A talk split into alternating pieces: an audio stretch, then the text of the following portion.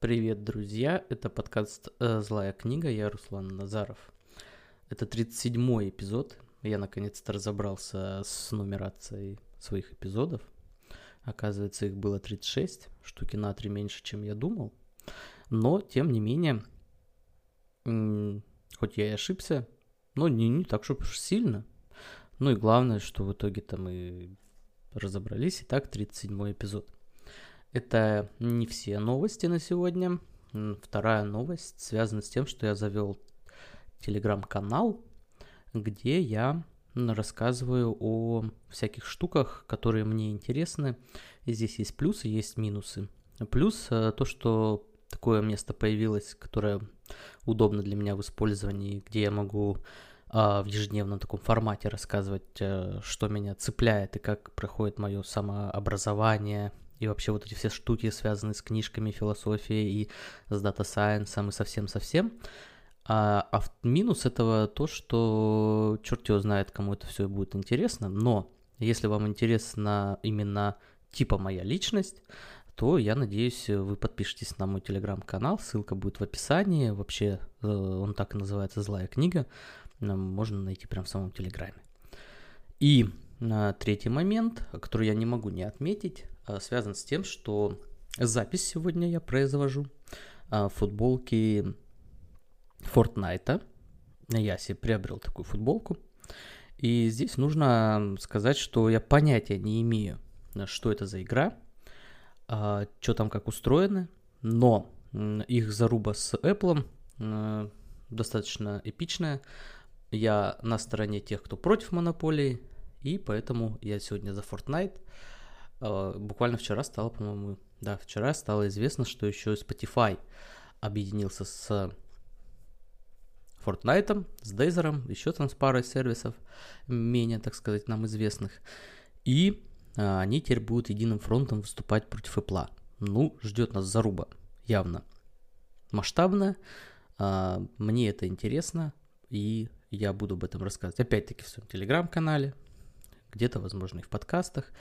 А сегодня какой-то специальной темы у меня нет, э, я не успел подготовиться в этом смысле, именно по специальной теме. Э, на прошлой неделе выпуска не было, потому что я ездил в Екатеринбург, и, и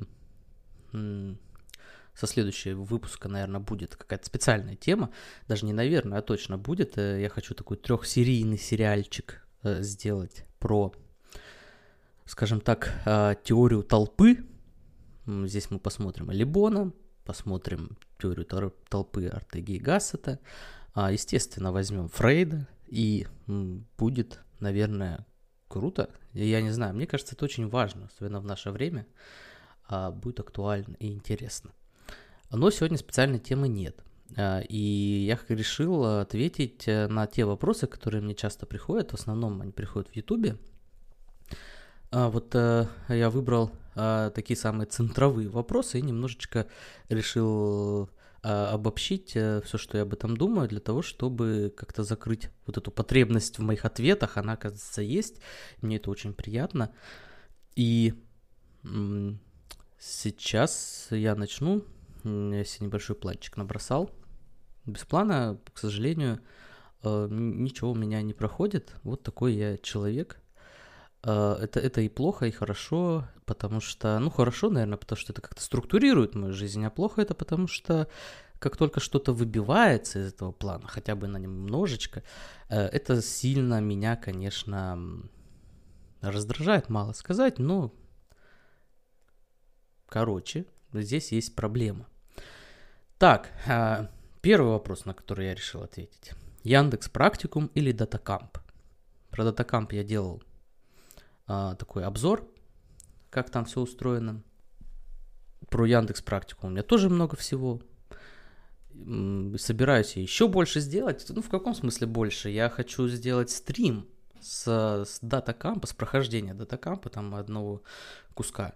И стрим с Яндекса. Не знаю, получится ли с Яндексом договориться, но если получится, то будет, наверное, круто. Я сейчас в процессе подготовки того, как это все устроить, потому что стримы я никогда не делал, а мне кажется, такой формат именно будет он таким прикольным, полезным. И э, я рассказывал о плюсах датакампа, о плюсах Яндекс Практикума, а, но тем не менее меня все спрашивают с разных ракурсов. И вот мой обобщенный ответ, он примерно, примерно состоит в следующем. А, все зависит от того, чего хотите.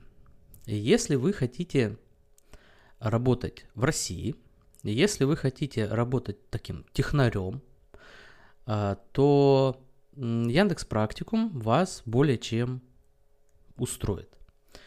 А, мало освещенный мной плюс Яндекс Практикума в том, что у них есть, ну, они это называют вроде как программа акселерации.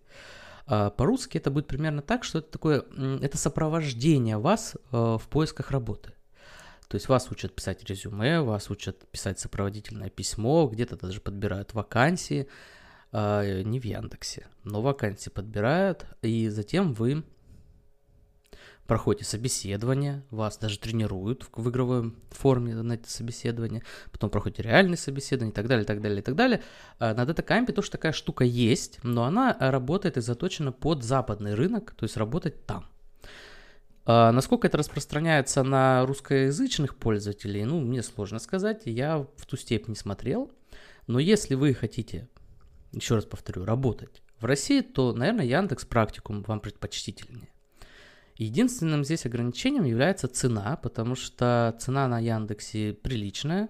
Э, вот сколько прямо сейчас это стоит, я не смотрел, но что-то там в районе 80, например, тысяч, да, и э, это дороже датакампа, причем надо учитывать, что на датакампе вы приобретаете такую годовую подписку, например, что-то, по-моему, за 300 с чем-то долларов, и вы можете за этот год пройти любое количество курсов, там, например, 300 э, а, блоков, да, которые можно пройти по разным специальностям. Data Science, Data Analytic, э, на Python, на R.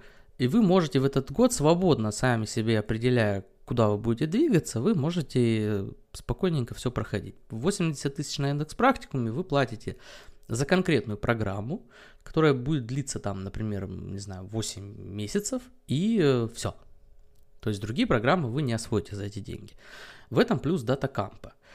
Плюс датакамп э, более хорошо, на мой взгляд, структурирован, и в нем более интересная подача материала, и он в основном привязан к реальным таким данным, реальным базам данных, по которым вы работаете. На Яндексе с этим похуже, но на Яндексе практикуме есть э, такой, понимаете, такая советская закалка, у нас все-таки на образование смотрят фундаментально. Поэтому на Яндексе, на, на Яндексе есть а, хорошая часть про теорию вероятности, про линейную алгебру. А на датакампе этого нет. То есть там есть, конечно, про теорию вероятности, но достаточно таки поверхностно. Поэтому э, на датакампе учат в большей степени таких прям вот станочников. У нас все-таки маленечко дают такое расширение взгляда на мир – для того, чтобы, ну, возможно, вы там дальше куда-то пофундаменталили и пошли куда-то дальше.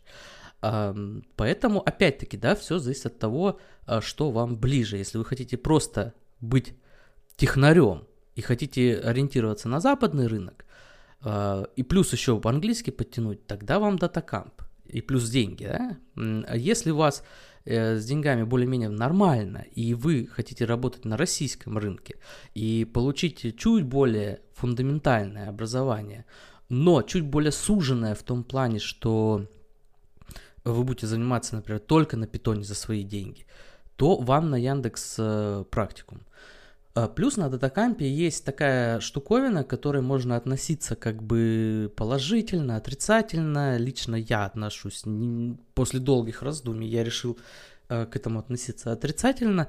Связано это с тем, что отдельные уроки это как бы реклама на самом деле. То есть это э, либо авторы книг приходят, записывают там блог, да, обучающий, и, по сути дела, рекламируют и себя, и тот продукт, который они э, создали. Э, либо это могут быть авторы аналогичных э, сервисов. Data School, например, есть такой зарубежный сервис.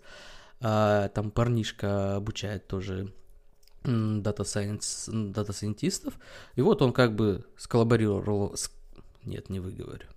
Короче, сотрудничает с датакампом, тоже записал блог. И, то есть на качество материала в принципе это не влияет. Но, опять-таки, когда мы говорим про авторов книг, у авторов книг, как правило, своя подача, да, они как бы по-своему видят процесс обуч...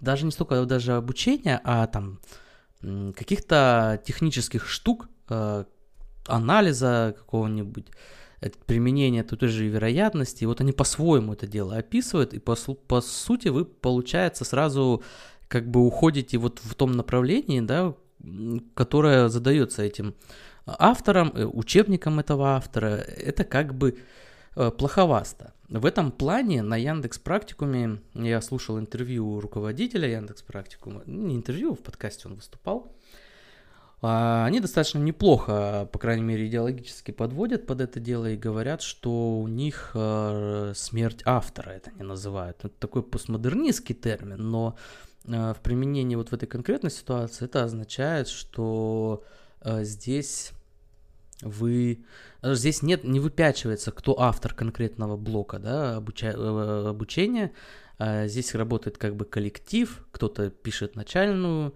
Э, базу, потом кто-то редактирует, потом кто-то это еще делает э, читабельным, ну и так далее и тому подобное. Поэтому вот исходя из этих штуковин нужно э, выбирать, да, если вы хотите меньше сэкономить, о, если вы хотите сэкономить, у вас есть знание английского, вы хотите получить более широкую базу, вам надо датакамп. Если вы хотите получить э, более фундаментальное образование, если вы хотите ориентироваться на российский рынок, э, э, работодателей. Если вы э, забыл это третье, но тоже вот можно на Яндекс, э, вам дорога в Яндекс.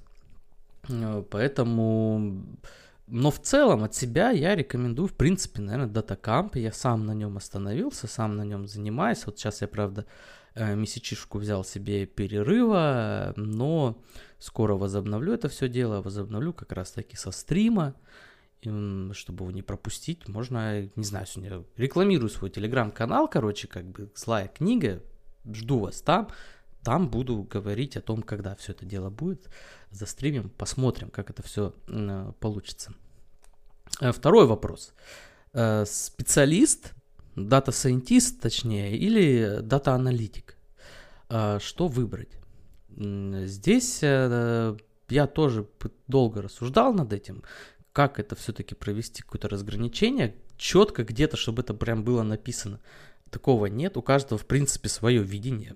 И, на мой взгляд, а, здесь нужно исходить вот из чего. Если вы смотрите, вот вектор ваших интересов больше просто ну, в такую в техническую, в такую в инженерную часть, а, то вам лучше на аналитика. Если у вас интерес более такой научный, вам интересно и хочется работать с данными, как с таким сырым материалом, где нужно почистить данные, нужно определить их основные метрики, а, распределение разного рода, а, понять, как это все дело устроено. Вам путь в scientist ы. То есть scientist для меня, data scientist, это все-таки ученый больше. В то время как а, аналитик это такой чувак, который уже как бы применяет а, то, что, ну, как бы ему в руки дал вот сайентист, аналитик применяет к конкретной проблеме. А, то есть сайентист, он просто берет там, а, как там посещают сайт, грубо говоря, да, смотрит эти распределения, находит всякие нестыковки, находит закономерности, его особо не волнует, э, как эти данные соотносятся с бизнес-задачами. В то время как аналитика это офигенно как волнует, и в принципе аналитик он такой решатель бизнес-задач. В то время как data scientist это такой чувак, который в принципе интересуется данными, как это все устроено, как это все можно понять, как это можно использовать, сравнить. Э, и вот в этом смысле э, нужно проводить разделение. То есть по фундаментальности, если вам более фундаментально хочется копаться в данных, тогда вам в путь в data scientist ы. Если вам хочется применять данные к конкретным каким-то бизнес-задачам, тогда вам путь э, в аналитике. И э, еще такой момент, я здесь же внутри этой темы я коснусь, это про профориентацию. Э, потому что некоторые сервисы предлагают такую профориентацию, по-моему, Headhunter, да, у них есть там, я даже как-то проходил пару лет назад, а, достаточно за недорого, прям можно пройти профориентацию, вам скажут, кто вы там такой есть, кем вы должны быть. Некоторые относятся к этому со скепсисом, и в принципе у меня есть такая история, которая должна бы этот скепсис подтвердить, потому что когда я был маленький, ну ладно, это был девятый где-то класс, нас повезли всех на профориентацию. И по результатам этого профориентации нас на несколько часов держали, какие-то мы там тесты проходили. А, по результатам этого всего дела получилось, что у, у меня три, три выделили профессии, типа которыми я должен заниматься. В том, что их три, как бы особой проблемы и боли нет. Проблема возникает, что это за три такие профессии были. Но вот смотрите, это была история, то есть я должен был быть историком, что в принципе соответствует моим, соответствовало моим желаниям на тот момент. А я должен был быть химиком, что было, ну, принципиально какой-то, каким-то бредом, потому что химию я ненавидел всей душой в тот момент. А, и третье, это была музыка, которой я отношения это в принципе не имел. То есть у меня не было никакого вообще музыкального образования, ни на чем играть я а, не умею. И для меня вообще всегда оставалось загадкой, каким это таким образом вот эта профориентация, вот такую вот хрень из меня вылепила. То есть я должен был быть что? Историком применения химии в музыке? Вот что это должно было быть? Для меня это было всегда непонятно. А, только с возрастом, в принципе, я а, осознал, что, ну, наверное, в этом есть какая-то логика, потому что, в принципе, я такой человек, которого интересует вообще все. Вообще все. Я а, всю свою жизнь занимался какими-то штуками, какими-то вопросами, которые, а, ну, вообще, ну, не связаны могут быть друг с другом. И да, здесь есть большая проблема у таких вот людей, потому что вроде бы ты за все берешься, ничего не заканчиваешь. Во-первых, закончить э, что-то, если ты за все берешься, в принципе, невозможно. Это одно другому противоречит. А во-вторых, э, с этим бы надо смириться. То есть я сначала думал, что это прям беда-беда, а потом я решил, что это не беда-беда, это такой такая прикольная фигня в моем характере. И эту прикольную фигню в своем характере я решил последний там год-два полюбить в себе. И да, я там не научился играть на гитаре, но пробовал. Я не научился играть там на пианино, но пробовал. У меня по чуть-чуть знаний там, там. А, и сейчас я там радиолюбительством решил заняться. Какое-то время назад я вообще выжигал. После этого у меня остаются всегда какие-то, какой-то набор знаний, как правило, таких фундаментальных да, основ. А, то есть я не углубляюсь куда-то в какие-то тонкости, да, не получается, ты не успеваешь просто но основы какие-то схватываешь. Поэтому э, мне кажется, такой подход, он как бы ну, на каждого по-своему. То есть кто-то может э, именно фундаменталить, а кто-то может, вот ему все интересно. А я называю это такой энциклопедичностью в том плане, что для меня таким лучшим символом ученого, э, да и человека вообще, остаются энциклопедисты там 18 века, потому что они хотели там, 1, 2, 3, 4 там, ну, человека, охватить э, все возможные знания, да, и э, все это как-то через одну там, э, через, через одно сознание пропустить, э, получить какую-то такую цельную картину, вот это для меня такой символ крутизны, и поэтому я э, не отказываюсь от этого в себе, и всех, кто примерно тем же болен, я э, всем мой респект, э, знайте, что вы не одиноки, и в нас нет ничего неправильного, плохого, и просто мы вот так устроены. Так вот, это все к чему? Что профориентация может сказать, в принципе, о вас э, правду. И надо сказать, что ту профориентацию, которую я проходил, мне там так и вывели. Типа, ты должен быть аналитиком. Ну, там не было scientist а, поэтому, в принципе, это можно считать и, и, и, и зачетом в, в, в, в data scientist а. Поэтому я э, думаю, что прежде чем решать вот это вот специалист, аналитик вообще, вам нужно пройти ориентацию, чтобы понять, вообще это ваше и насколько вам это надо. По статистике Яндекс Практикума, такой полуофициальный, 97% тех, кто начинает проходить пробный вот этот бесплатный курс, бесплатную часть курса, они отваливаются. То есть они как бы там через час-два после того, как начинают заниматься на бесплатном, э, бесплатном, бесплатной частью в курсе, они просто уходят. И потом уже те, которые остаются, из них только 25%, в которых, э, слава богу, и я попал, они доходят до получения вот заветного удостоверения. То есть еще 75% просто вылетают в трубу люди. А, есть там, конечно, финансовые проблемы, почему люди вылетают, там какие-то э, зачастую не достает людям времени, еще чего-то такого, ну, ресурсного. Но очень часто люди просто осознают, что это не их. То есть у них есть такая тяга, как бы что-то новое сделать, что-то изменить в своей жизни. Но они в итоге понимают, что им и так хорошо.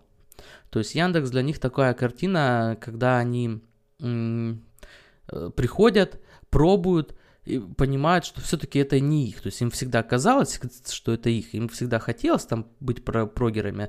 Они пришли, попробовали, ну вот не их. Даже не то, что они не тянут, как бы, а просто это не их.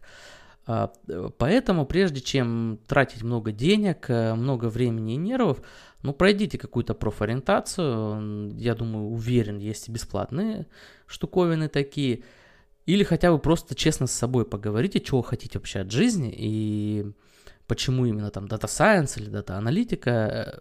Почитайте книжку другую, а можете посмотреть мои видосики, мои подкасты послушать на эту тему. И потом уже как бы конкретно, конкретно, реш... конкретно решать.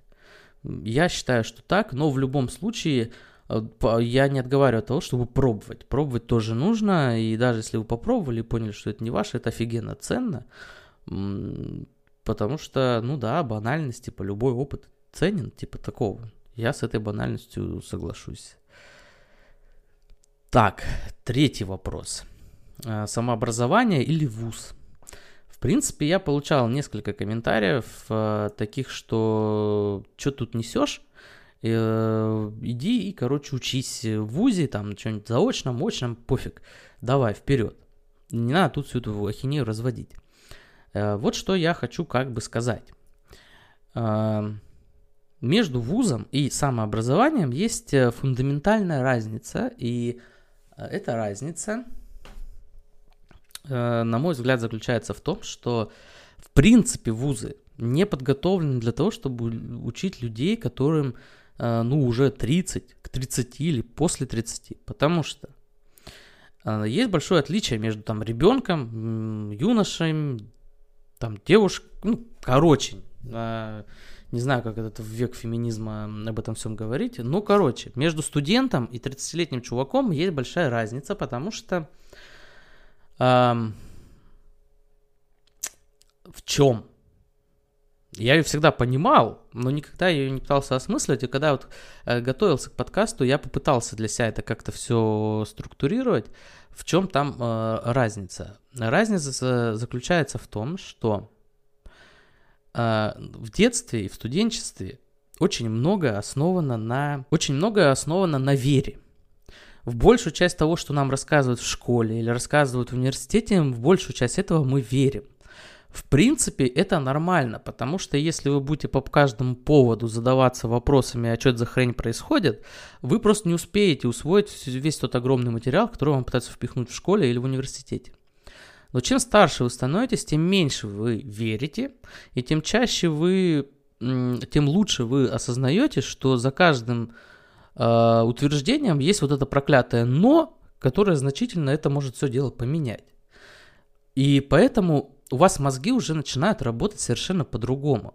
А, вам недостаточно какой-то теории, теоремы, я не знаю, какого-то там э, доказательства, рассчитанного на, на то, что вы там что-то уже помните или поняли.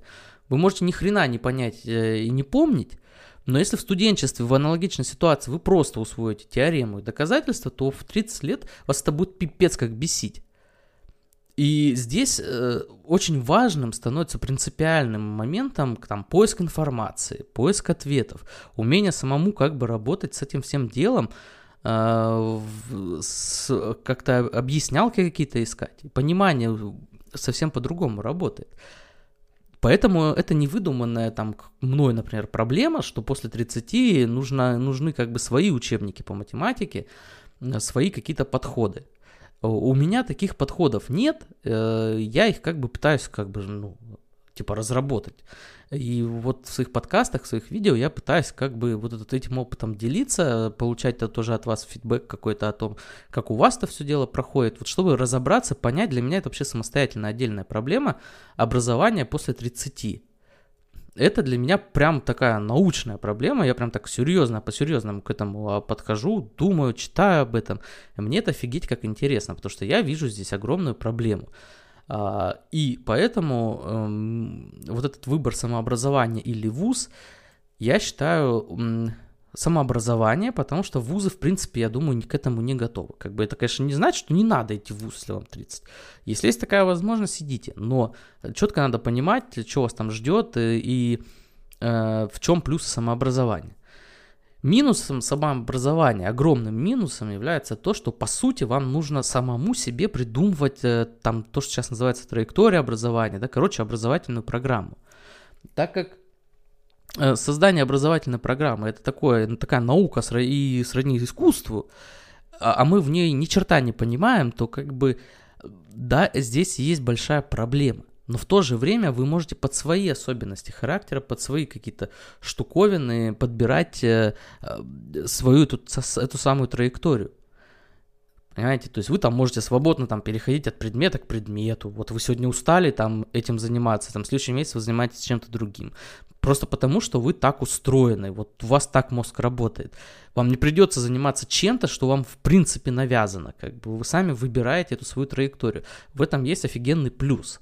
Хотя есть и офигенный минус, потому что если вы ошибетесь в этой своей траектории, ошибка будет офигенно какой, э, блин, ну черт возьми, ну, вы можете несколько месяцев потратить вообще что-то на что-то, э, что в принципе как бы не надо было делать, а вы этим занимались. То есть, понимаете, такая штуковина есть, с этим что ты можешь сделать? Да ничего ты не можешь сделать, понимаете, это уже на удачу.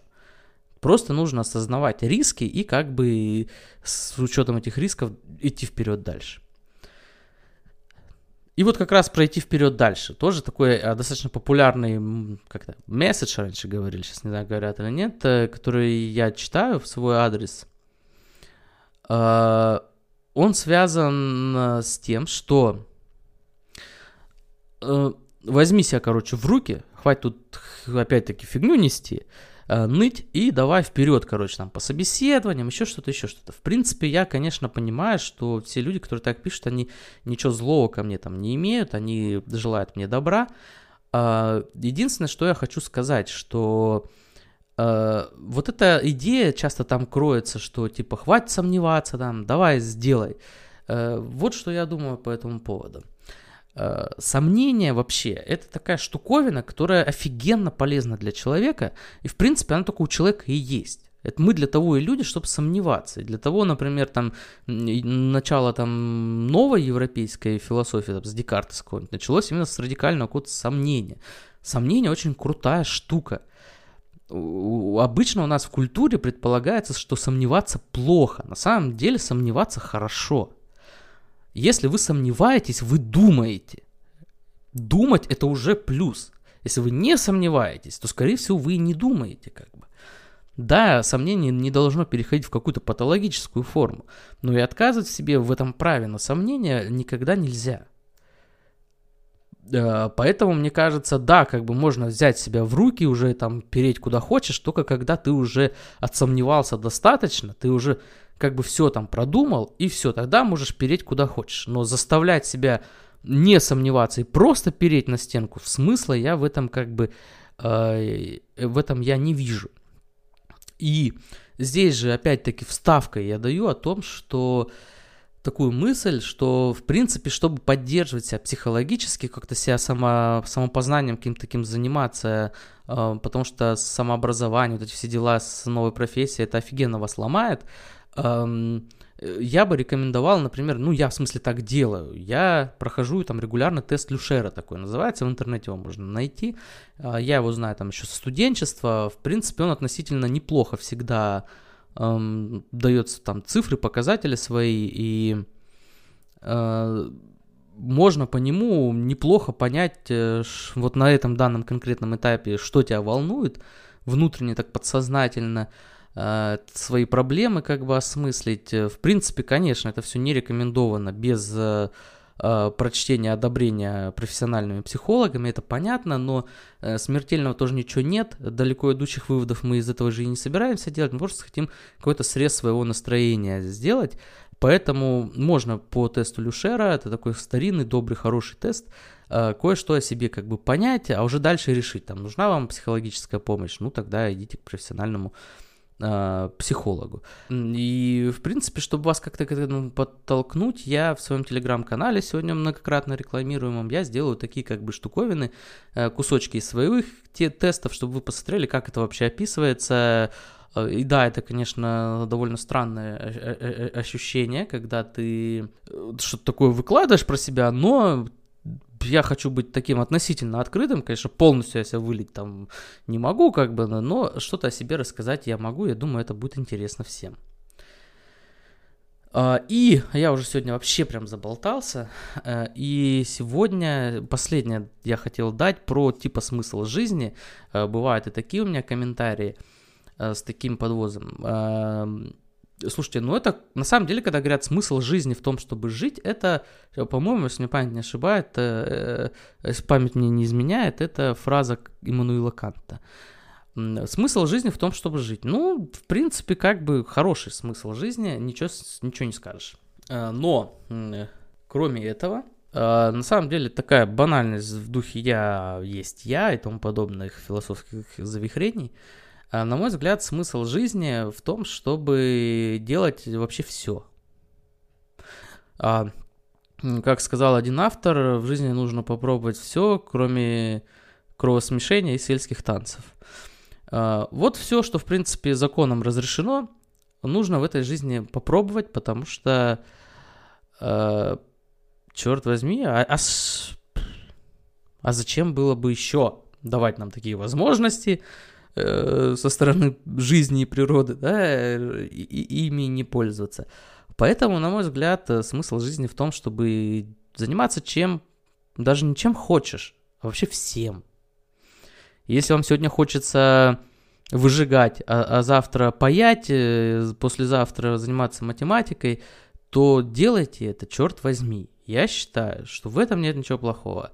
Зацикленность наша на специализации, на хобби и тому подобной ерунде это все э, от лукавого, и в итоге, я думаю, э, ничего хорошего не делает, это только доводит э, до депрессии похуже моей, и поэтому мне в этом плане, я думаю, все ну полегче. Все, я заканчиваю. Еще раз прошу вас подписаться на мой телеграм-канал. Все-таки злая книга, телеграм-канал, ссылка в описании. И уверен, надеюсь, вам там будет интересно. Надеюсь, же мои подкасты, видео уже интересны. Не знаю. Ну, я надеюсь на это. Все, все, не теряя больше ваше время, не затягиваю. Всем пока.